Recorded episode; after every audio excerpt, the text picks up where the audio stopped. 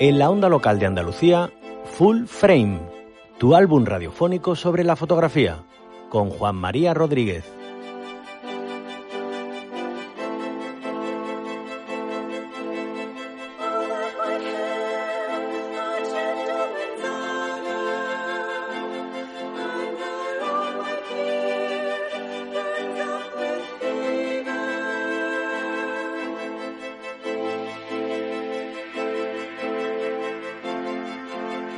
Imágenes al oído, una hora de radio en torno a la fotografía y sus conexiones con las artes, las ciencias sociales.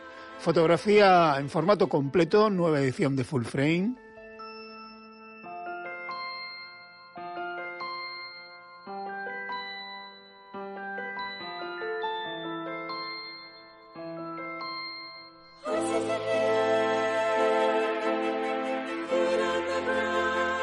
Nuria González en el control, músicas de Miguel Solís y ante el micro en la dirección Juan María Rodríguez.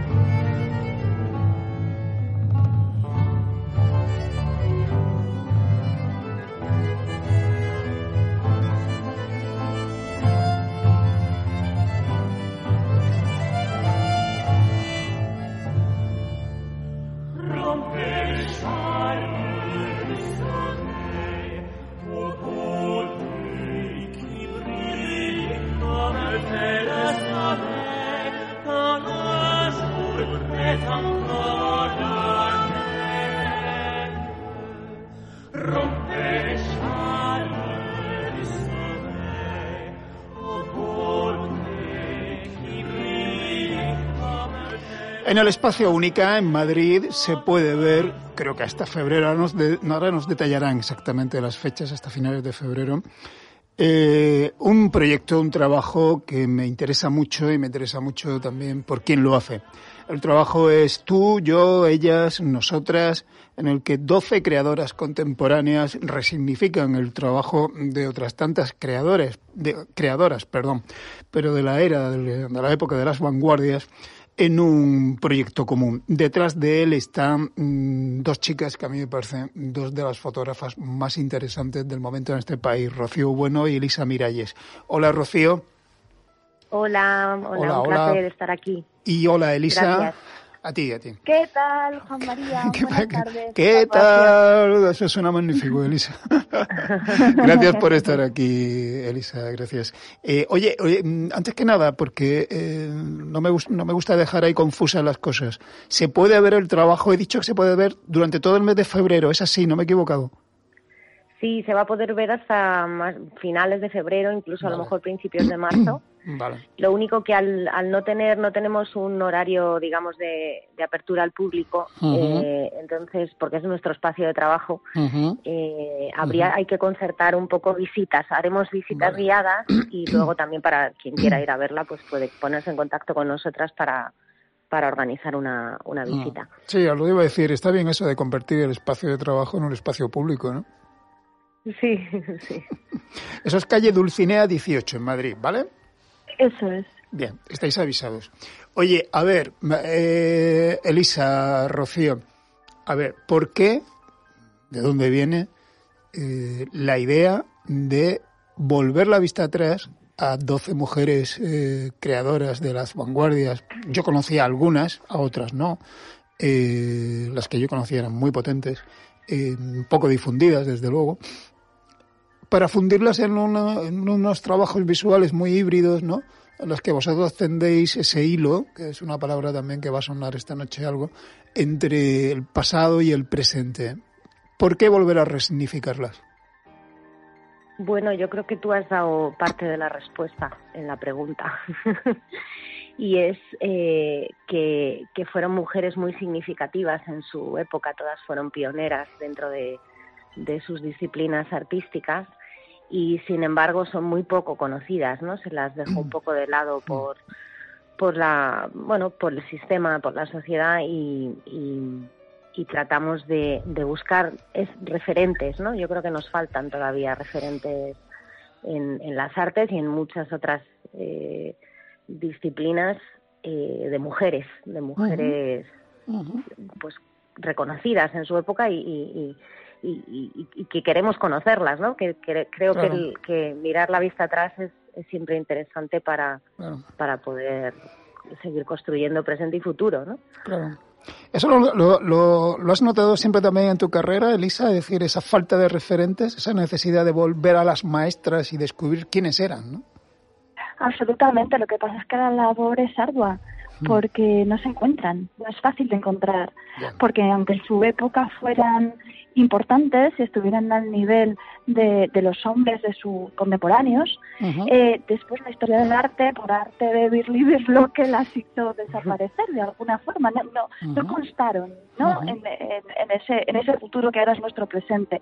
Entonces es un trabajo que hay que hacer y que creo que todos tenemos que tener ese compromiso de hacerlo para que precisamente las mujeres que vengan después tengan esos Y el, yo creo que parte de la mm, importancia del proyecto de Rocío es que además nos ponen valor a las fotógrafas actuales para que no, que dentro de unos años sigamos estando, ¿no? Eso es importante. Claro. la cosa es cruel, iba a decir paradójica, pero es algo peor, es cruel, porque de hecho hubo muchas mujeres, me ciño, vosotros ampliáis el arco, desde luego, ¿no? En ese campo expandido de la fotografía en el que trabajáis, pero eh, en, en el campo estrictamente, digamos, fotográfico de ese momento, bueno, no os tengo que explicar a vosotras que hubo un montón de fotógrafas que ocuparon un papel relevante, además, en su momento. La semana, hace un par de semanas yo aquí hablé de una de ellas, Ilse Bing, ¿no? A propósito de la expo en la Fundación Mafre, ¿no? Pero claro, eso ocurrió cuando la fotografía era un asunto menor, cuando fotografía era todavía un, bueno, no se sabía muy bien qué era. Entonces las chicas, las chicas rebeldes, las chicas más creativas y tal, que se apuntaban a esa vanguardia, ¿no? Se conectaban con esa vanguardia en un momento en el que a los hombres no les interesaba porque ahí como que no había prestigio, no había, no sé, hasta que lo hubo. entonces, entonces llegamos, ¿no? Sí, bueno, sí, efectivamente, y, además destacar que, que ninguna de en su en, en, su época ninguna de estas mujeres ejerció la profesión en la en la sombra, ¿no? Fueron fueron respetadas por sus colegas y, y, produjeron y compartieron incluso su obra, ¿no? Pero pero bueno, es una historia minoritaria pero significativa, ¿no? Y, y, en absoluto marginal. Sin embargo, bueno, pues, pues, pues ha sido una historia silenciada, ¿no? Por el por el relato canónico. Me contaba el comisario de, la, de aquella exposición del Sebing, una cosa que además me llamó, me llamó un taco la atención, ¿no? Cómo la Leica eh, al principio no tenía prestigio entre los hombres porque se consideraba una cámara femenina por el tamaño. O sea, quiero decir, la exclusión de género, digamos, la visión de género, exclusión no, la visión de género alcanzaba hasta el tipo de cámara que usabas, ¿no? Porque si no usabas un armatoste pesado y tal, no sé qué, pues como que no era suficientemente masculino, ¿no? La, la Leica era tan pequeña que se consideraba una cámara de mujer. Del tamaño, ¿no? El tamaño importa, Elisa, efectivamente. Qué curioso. Oye, vamos a ver, eh, me interesa también el modo en el que lo hacéis. Porque claro, vosotras Básicamente, no del todo, eh, Rocío, explícame, pero básicamente también, en gran parte este trabajo es un, es un trabajo de retratos, pero de retratos eh, tocados, ¿no? Intervenidos, ¿no? Eh, en gran parte, porque os fundís con ellas mm, visualmente, ¿no? creando además una, una imágenes tela de interesantes. bueno, sí, el trabajo consta de dos partes. Por un lado está el diálogo de las, de las fotógrafas, de las 12 fotógrafas con cada una de las, de las artistas, con 12 artistas de, de las vanguardias del siglo XX. Y a través de, de, de, esa, de ese diálogo que establecen generan una obra fotográfica que dialoga de alguna manera con la obra del artista del visual del siglo XX. ¿no? Y luego hay otra parte que, que son efectivamente retratos para reforzar ese diálogo. Eh, eh, pues he realizado un retrato a cada una de las fotógrafas que he intervenido con un retrato de archivo del artista visual con la que ha dialogado ¿no? y, y, se genera o creo una imagen híbrida a través de, entre las dos entre los dos retratos el de archivo y el, retrato actual mm. eh, a través de, estos círculos no que comunican digamos las dos imágenes y, hacen un poco de puente entre ambas conectándolas reforzando ese diálogo y conectando un poco el presente y el pasado no en ese el círculo como como pues como el círculo de, de, algo que viene y va no de la vida que que todo se vuelve otra vez a, repetir, miramos para atrás para seguir construyendo y, demás. Elisa, esa, esa, la manera de materializarlo, la manera de, fundir esas dos imágenes visualmente, tú has comisariado esto, ¿no? Yo, digamos que he sido, a mí me gusta decir acompañamiento de Rocío y, bastoncito, ¿no? En el sentido de acompañamiento y bastoncito, nueva definición de cura, nueva definición de bastón, bastón, muy importante. Claro, pero es una nueva definición de curator, ¿no? Acompañamiento y bastoncito, ¿no? Me gusta más el, el, acompañamiento, ¿sabes por qué? Porque al principio, cuando le dieron la beca y tuvo la idea y tal, pues desde el principio compartió conmigo.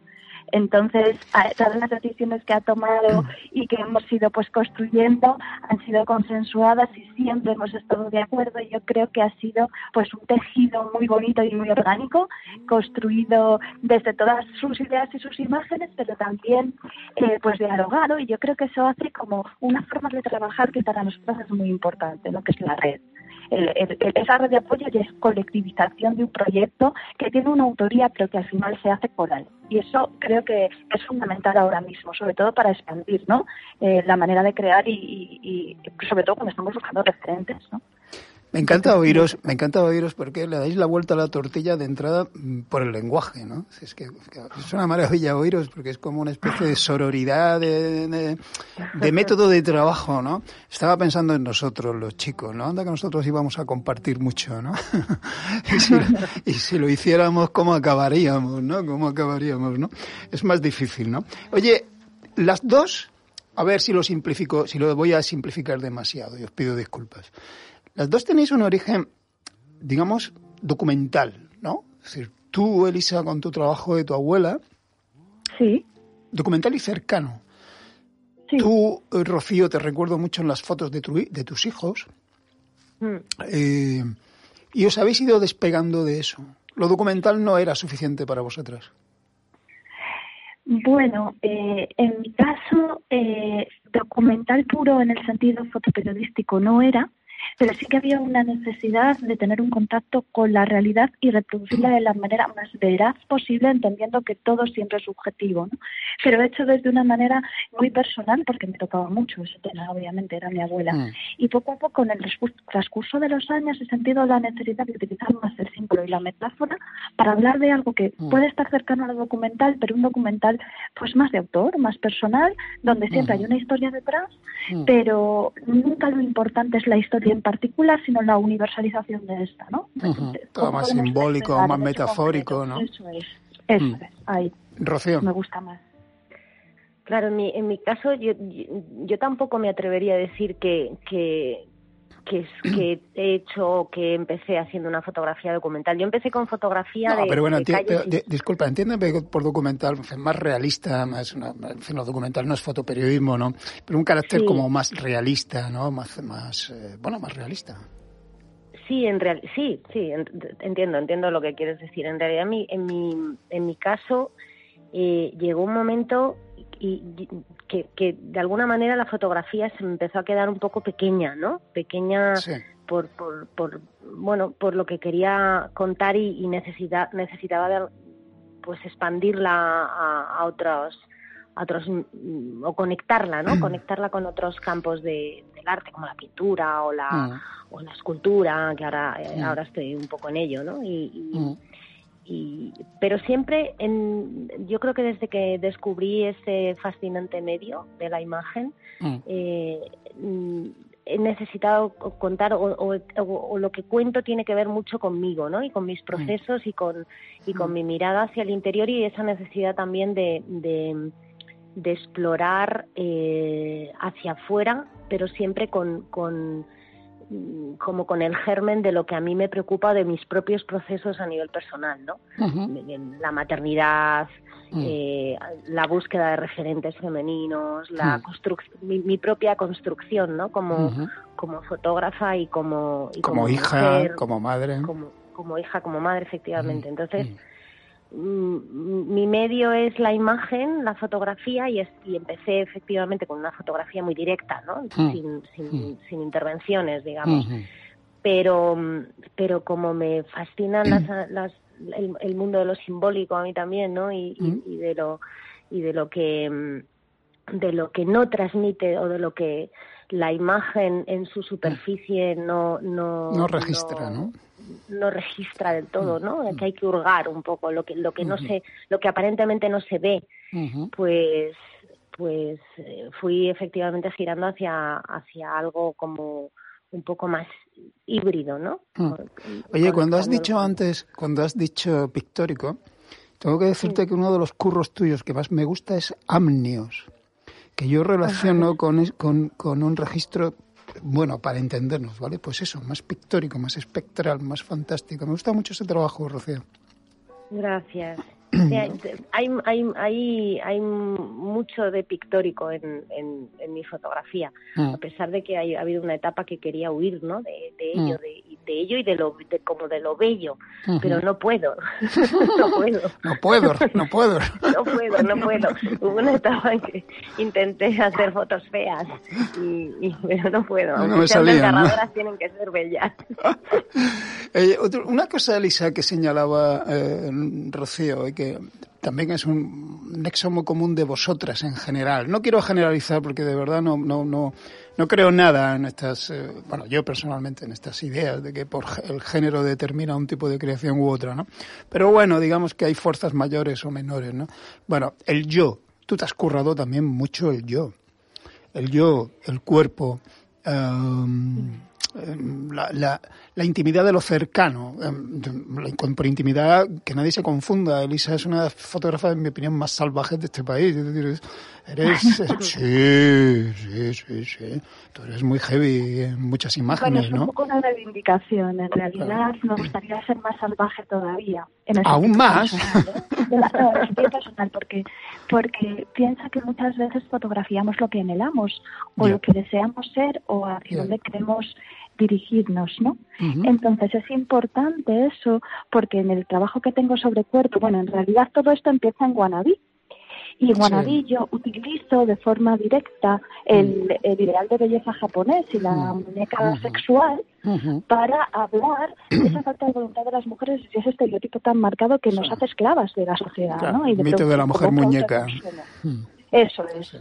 Pero después eh, con este nuevo trabajo que estoy haciendo, que se llama Loba o se llamará Loba, no lo sé muy bien todavía, lo que quiero es precisamente romper ese estereotipo y construir un nuevo cuerpo, un cuerpo que, que las mujeres miren, se miren a sí mismas y se reconozcan a sí mismas que esté perfectamente alejado del canon. Y eso mm. es muy complicado porque vivimos en una sociedad con una cultura muy, muy instaurada que es patriarcal y donde mm. nosotros no hemos podido decir sobre nuestros propios cuerpos prácticamente. Entonces, eh, sería muy interesante, y es a donde quiero llegar, proyectar este trabajo para que realmente se pueda generar un nuevo cuerpo a partir de, esa conexión con el instinto más primario, más salvaje, ¿no? Y que esa metamorfosis sea como un estado de resistencia donde estamos resistiendo este impacto de, la sociedad para construirnos nuevamente mirándonos a nosotras mismas, ¿no? con una mirada estereotipada. La, fotografía es, bueno, te has explicado divinamente, la fotografía es mi arma, mi escudo y mi mayor acto de sinceridad, ¿no? Dices en tu web, ¿no? Pero no, a ver, a mí, a mí me interesa mucho el modo en el que se hacen las cosas, claro, se explican de una, se explican estupendamente, pero luego hay que verlas, ¿no? Y claro, tú, por ejemplo, en Loba, donde no me queda claro, porque esta es otra, como, como estáis tan unidas, eh, os, eh, os, disolvéis eh, en una colectividad que a veces me confundo, no sé qué es de una, qué es de otra, me pierdo a veces, de, verdad, y me parece maravilloso, pero, o sea, no sé, por ejemplo, ¿Loba es tuyo o lo haces con Lourdes Basolí? ¿Esto cómo va? ¿O, son las dos cosas? sí, una cosa es ser Loba, sí. otra cosa es Loba. Vale, plural y singular, vale. Vale. Eso es, Loba, ser Lobas es la unión de Loba y de ser otra de Lourdes. Vale, vale, vale. Entonces, eso se convierte en un proyecto ahora colectivo que tenemos para que muchas mujeres, fotógrafas o no, trabajan, eh, trabajen en la visión de su propio cuerpo y en la fotografía de, sus propios, de sus propios cuerpos, para generar precisamente este nuevo imaginario. Vale, vale. A mí lo que me interesa de esto mm, visualmente es la ferocidad con la que lo haces, ¿no? Esta invitación a sacar la bestia, ¿no? Esta, esta cosa de invocar lo sensorial, ¿no? Lo, lo, lo, muy orgánico, ¿no? Esta cosa descarada también, ¿no? descarada no en el sentido, a ver, igual no es el, no es el adjetivo pero esta cosa de, son imágenes que punzan, ¿no?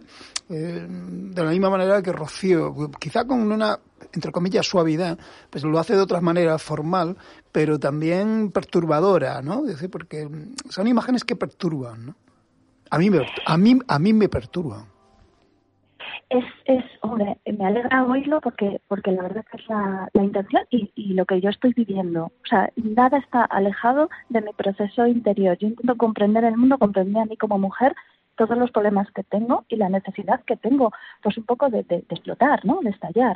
Y creo que todas estamos en, en, línea en ese momento, en este momento, ¿no?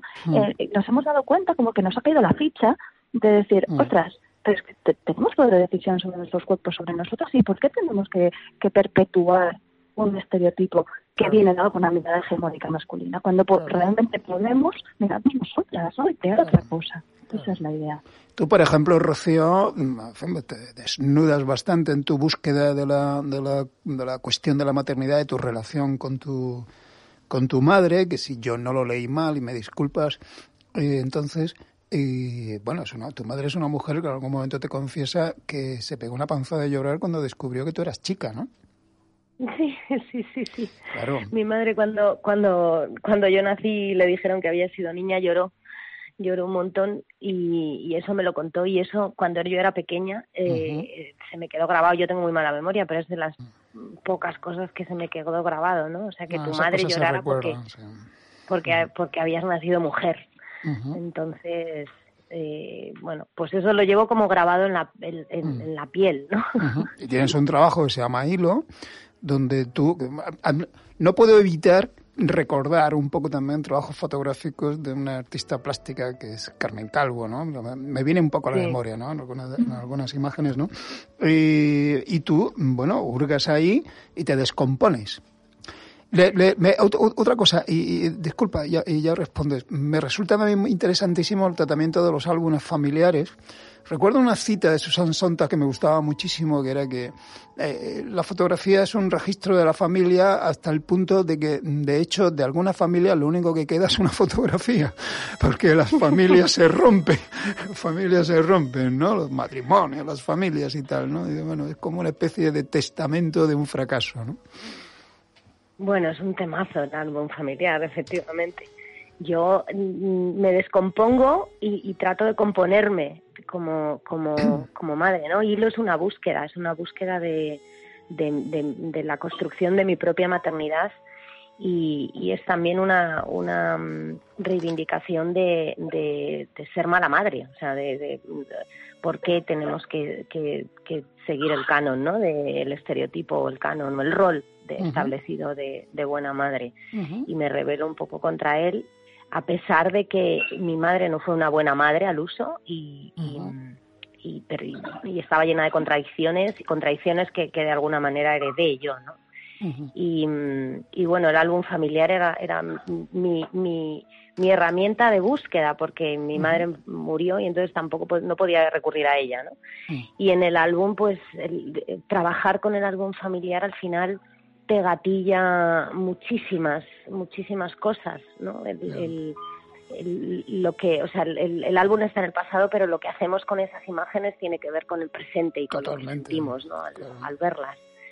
Y, y, manipularlo es, es, o sea, el gesto de manipular el álbum es, es tremendamente significativo y muy potente. Entonces, a, partir de esa manipulación es donde empiezan a surgir, pues, pues, pues muchas metáforas y muchas eh, cuestiones eh, que, que, están ahí, pero, pero no, las, no las ves en la superficie de la, de la imagen, ¿no? Las ves escarbando en, ella y mirando qué hay debajo. Sí, reescribiendo, reescribiendo el álbum encima. En el debate inagotable, y algunas veces bronco, y bueno, ya yo creo que cada vez menos, sobre lo qué es lo fotográfico y dónde está el límite de lo fotográfico, ¿vosotras dónde os situáis? Yo, para mí, no, no, no, no, hay, no, no debería, o sea, tenemos mucha la manía de establecer límites y acotar las, las, las cosas, ¿no? Yo creo que la fotografía eh, tiene, tiene un potencial tremendo por sí misma y, y, unida a, otras artes, pues es como un efecto también amplificador. O sea, para mí no, no, no hay límites. Pues iba, iba a contestar una cosa muy parecida, claro. Eh, me parece muy interesante la fotografía como herramienta, mm. pero no es el fin. Eh, quiero decir con esto que se puede mezclar con otras cosas, o así lo entiendo yo, y que al final lo importante es lo que comunicas. Y si te vales de la fotografía para hacerlo, pues genial, eh, es mi herramienta a día de hoy pero también me gusta, me gusta mucho mezclarla. Entonces, el límite de lo fotográfico pues también me parece como un poco absurdo, ¿no? Categorizar. Y, creo que, puede ser muy líquido, ¿no? Como en su momento decía Nerea Ubieto, la comisaria, que ahora ya la fotografía es líquida, ¿no? Las fronteras se desvanecen. Sí, bueno, aparte de que la fotografía opera donde la pongas y ahora donde se pone es un soporte digital que está en tránsito, ¿no? La fotografía va con los móviles, va con las tablets, va tal. Lo que interesa de la fotografía ahora mismo ya no es casi ni la imagen, es cómo performatiza la imagen donde la pongas, en fin, o actúa de una manera o actúa de otra.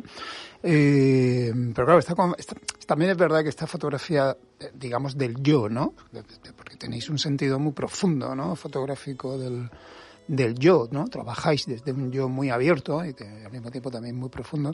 Es una fotografía que, bueno, que puede tener puede tener utilidades desde terapéuticas hasta no sé qué, bueno, hay un campo, un campo inagotable, ¿no?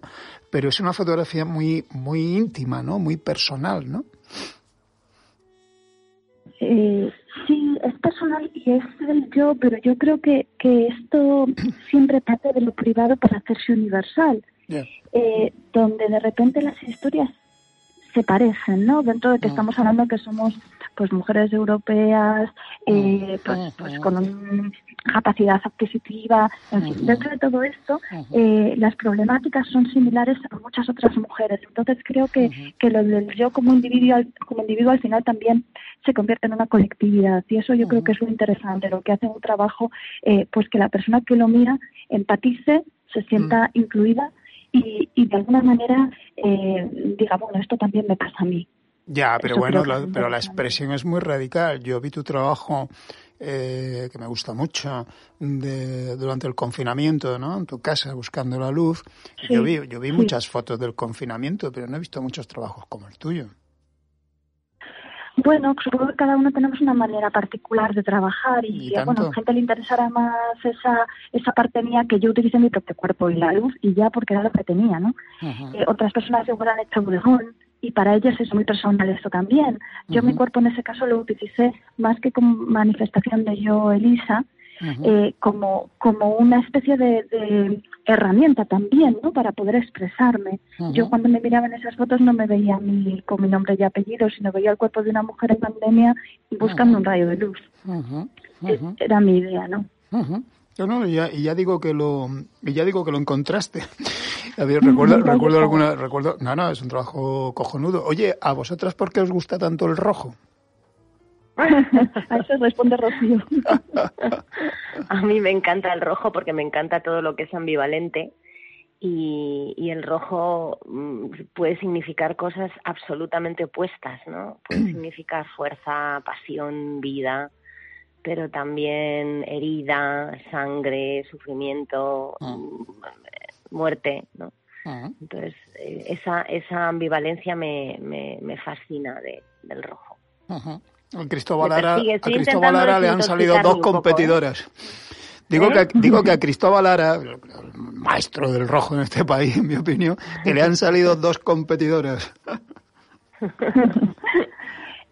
En mi caso, yo creo que el uso del rojo llegó como a nadie eh, porque era necesario, porque estábamos hablando del pez globo, del veneno, de la sangre, de la concepción, ¿no? O sea, todo eso era necesario para crear esa atmósfera pues turbia, angustiante, etcétera. Y luego sido bastante en el trabajo siguiente, ya que estoy haciendo ahora sobre cuerpo, eh, porque está, estamos hablando de la conexión con lo salvaje, ¿no? Y de la ferocidad. Yo creo que inevitablemente eh, está esa presencia del rojo simbólicamente en todas nuestras mentes cuando, cuando hablamos de lo animal.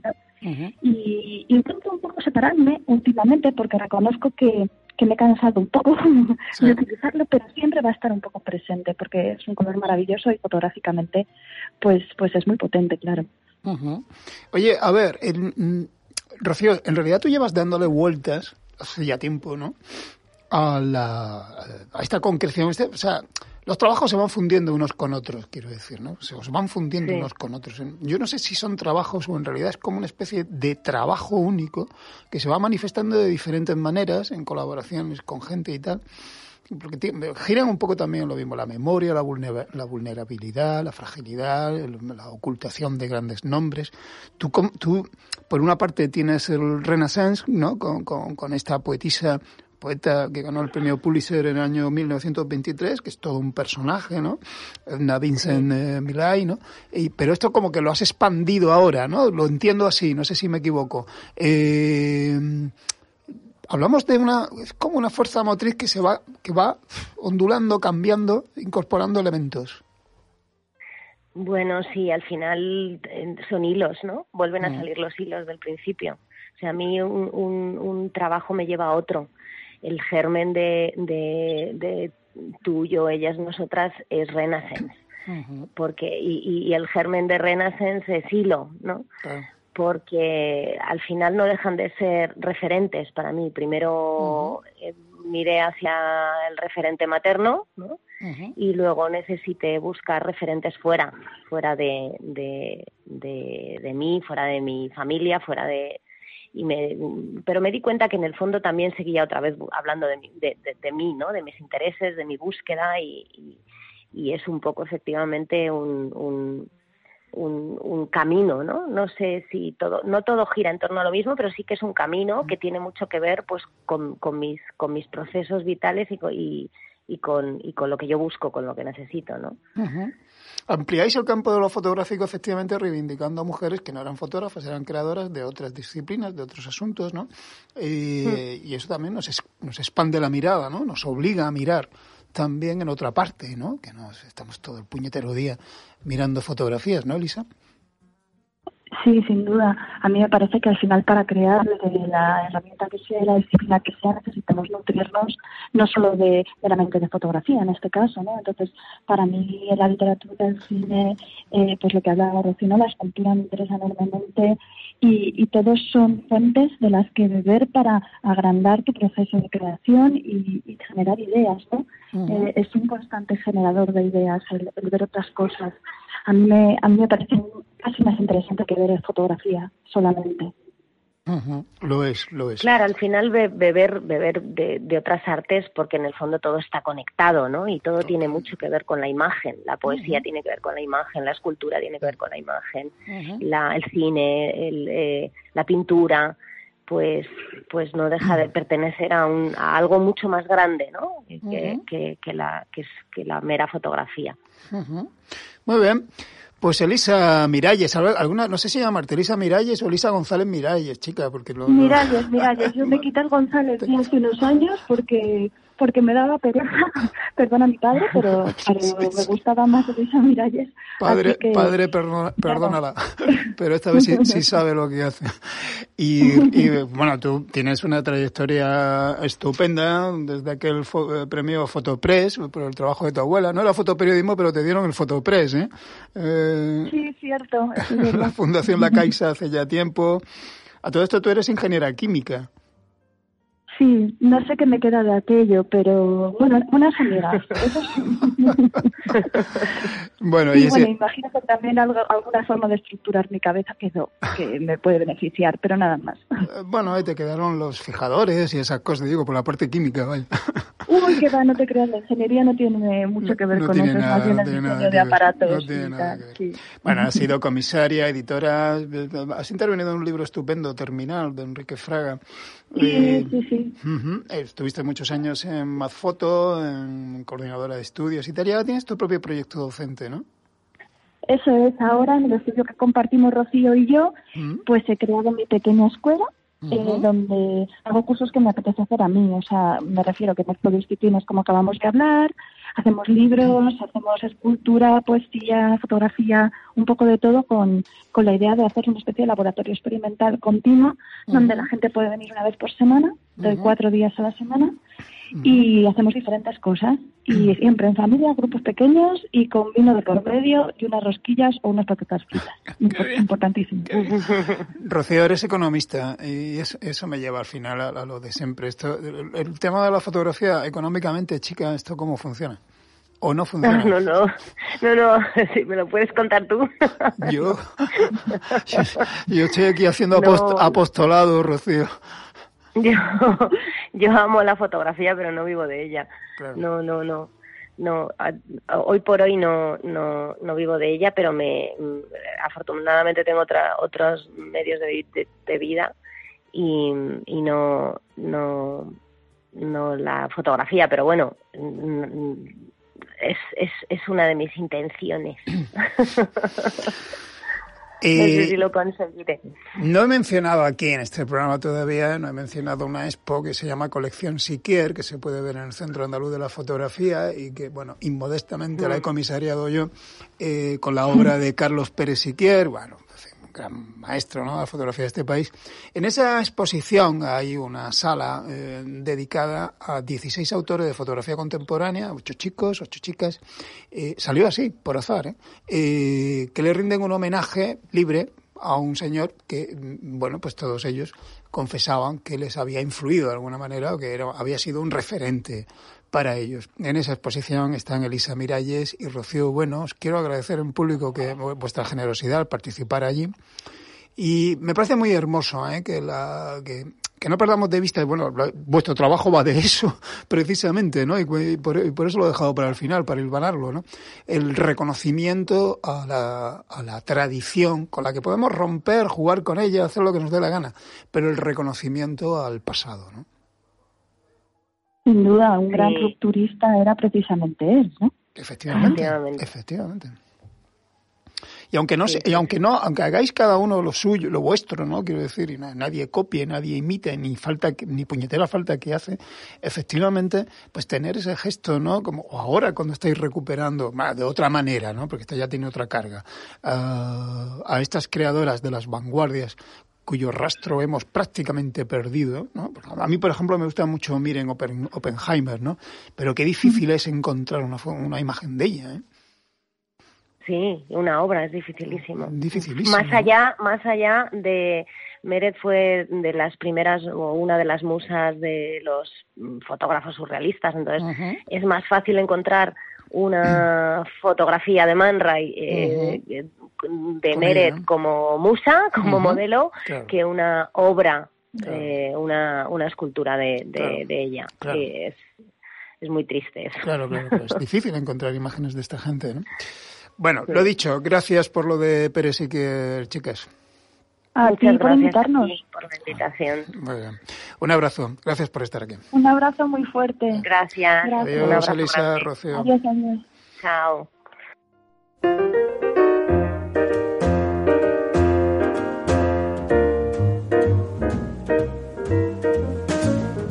Gonna pack up all my care and woe. Here I go singing low. Bye, bye, blackbird. Where somebody waits for me, sugar is sweet, so is he. Bye, bye, blackbird. No one here can love and understand me. Oh, what a hard luck stories they all hand me. So make my bed light the light. I'll arrive late tonight. Blackbird, bye bye.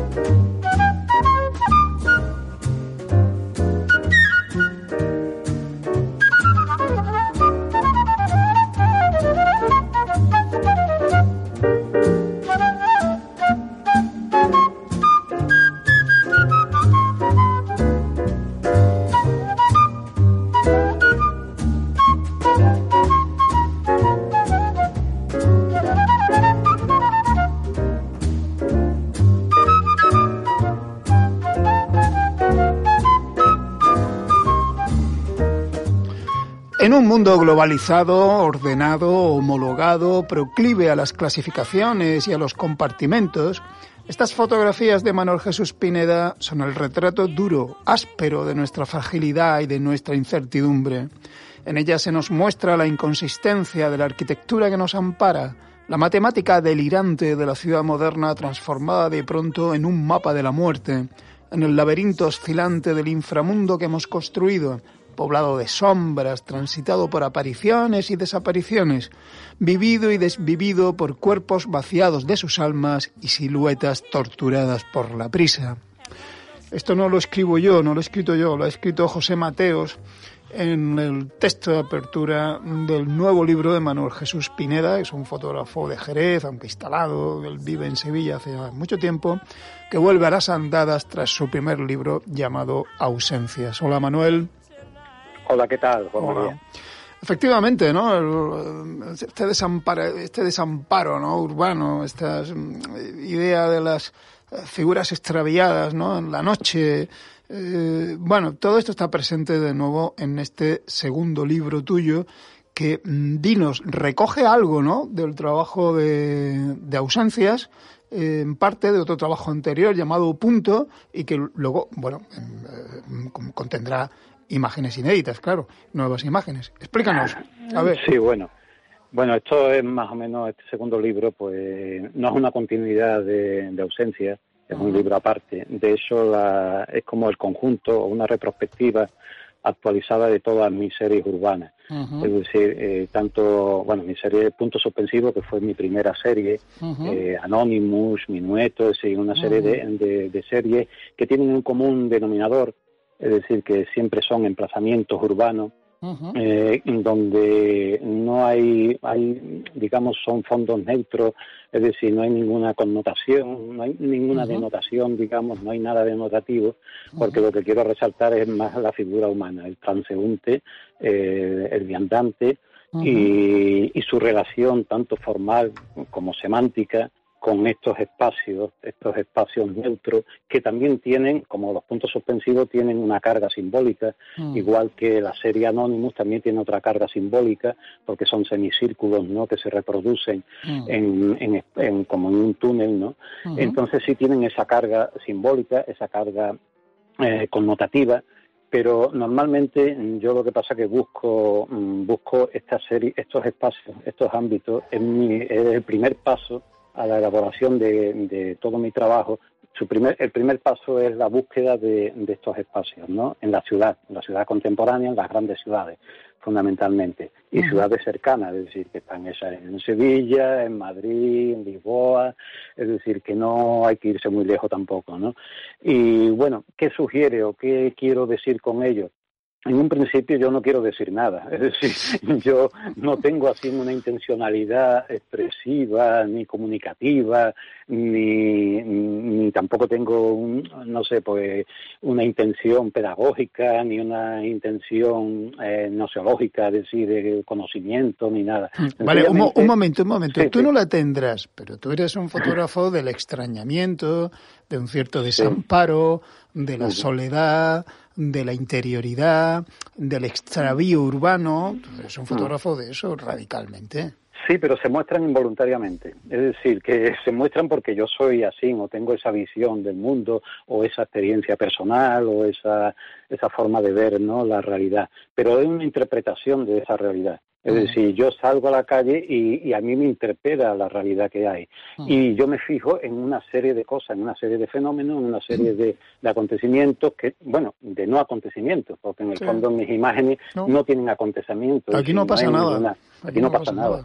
Entonces, por eso es. Está bien. Oye, por cierto, discúlpame de nuevo, pero está muy bien esta cita de Ramón Gaya que pones encabezando el libro. Todo sucede un poco antes de suceder. Un poco antes de suceder, sí. A mí Ramón Gaya me da muchas pautas también de toda su, su teoría, digamos, sobre la pintura de Velázquez fundamentalmente, y, y tiene unos aforismos muy atinados tiene unos aforismos muy atinados y este especialmente como para presentar el libro. Eh, viene muy bien porque en el fondo eh, todo sucede en un entretiempo. De eso mi, mi blog de un poco de teoría fotográfica y demás mm. eh, y de pequeños artículos se llama entretiempo porque define un poco lo que es la fotografía mm. se produce entre dos tiempos es un tiempo que no existe pero que sí tiene una presencia tiene una presencia. De hecho, yo defino la fotografía en el plano poético, porque hay otro plano más descriptivo, más eh, nosológico, digamos, como la presencia ausente de un texto escrito sin palabras. Es decir, eh, hay una presencia de algo que ya está ausente y de un texto que no has escrito tú, bueno, en mi caso, porque yo hago una fotografía que le llamo leída, eh, hay otra fotografía que es escrita, es decir, que tú compones la realidad, yo la tomo, entonces la tomo prestada, bueno, o la robo, o como le quieras llamar, entonces es una presencia ausente de un texto escrito por otros un texto eh, escrito por otros. Siempre, siempre me sorprende en ti, Manuel, un poco la, la, iba a decir la obsesión, ¿no? Pero tienes como una fijación por explicar el hecho fotográfico en términos de lenguaje, y has escrito mucho y, espesamente ¿no? sobre el tema, cuando en realidad tus imágenes son eh, básicamente más poéticas.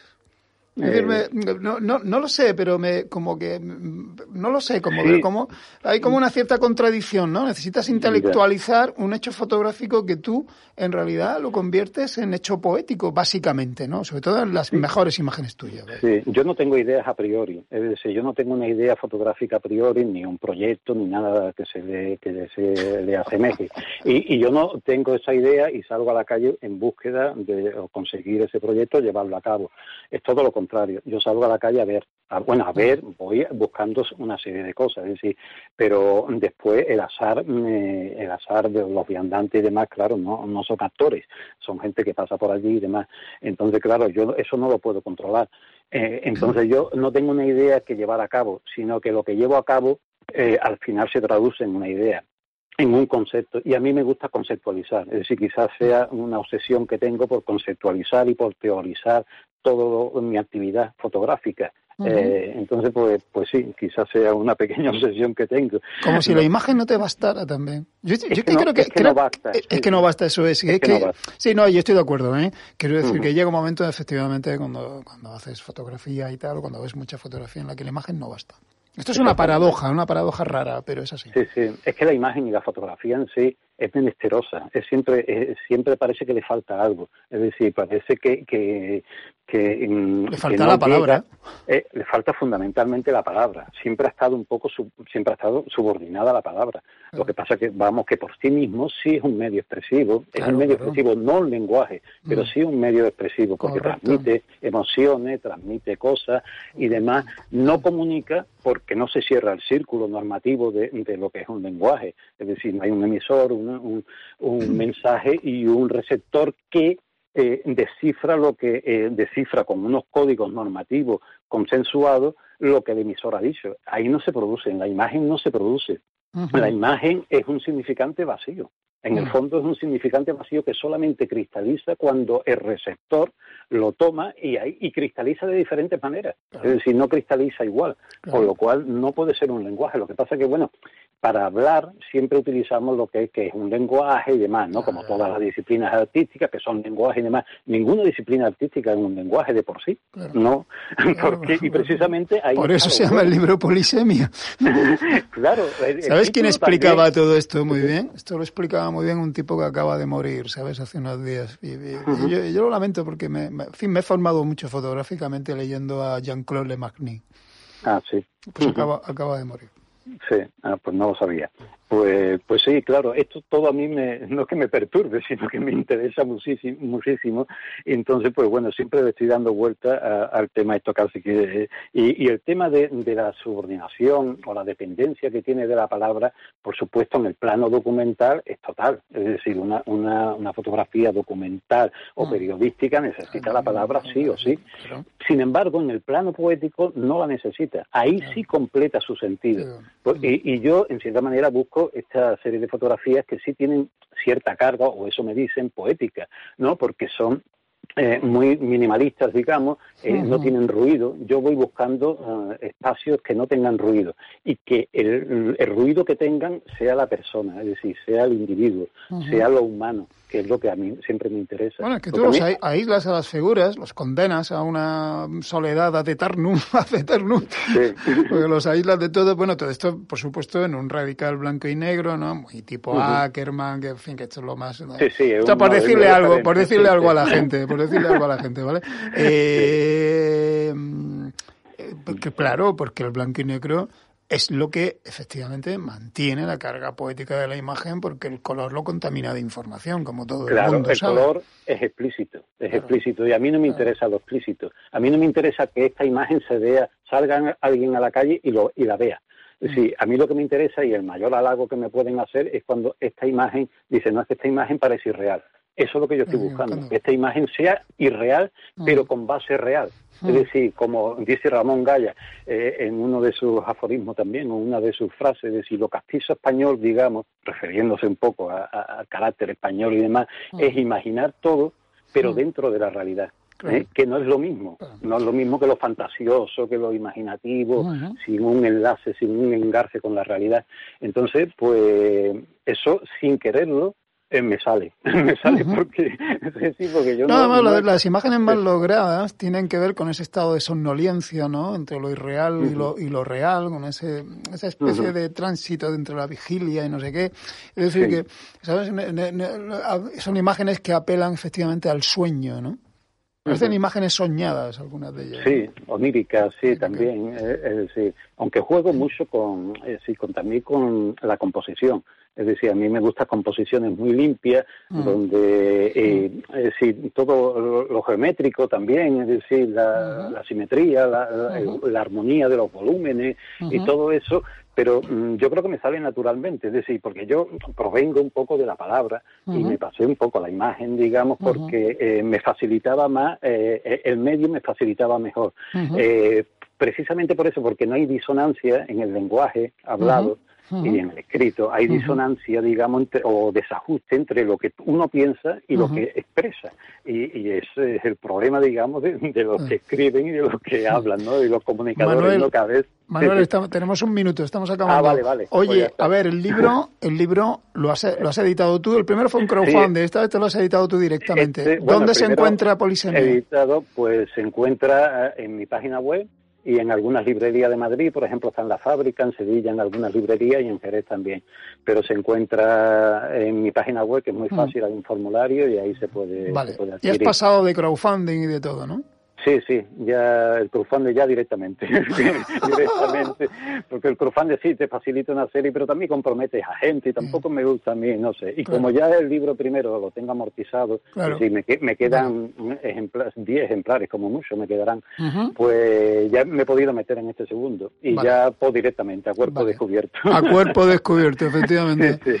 Manuel, gracias por estar aquí. Efectivamente, la fotografía es polisémica, cada cual lea las imágenes como pueda como buenamente pueda. como buenamente pueda. Las pues mejores son muy hermosas, Manuel. Pues, pues, nada, muchas gracias a ti y felicidades por tu por el programa eh, tanto tiempo ya. Gracias, cinco, añitos, cinco añitos.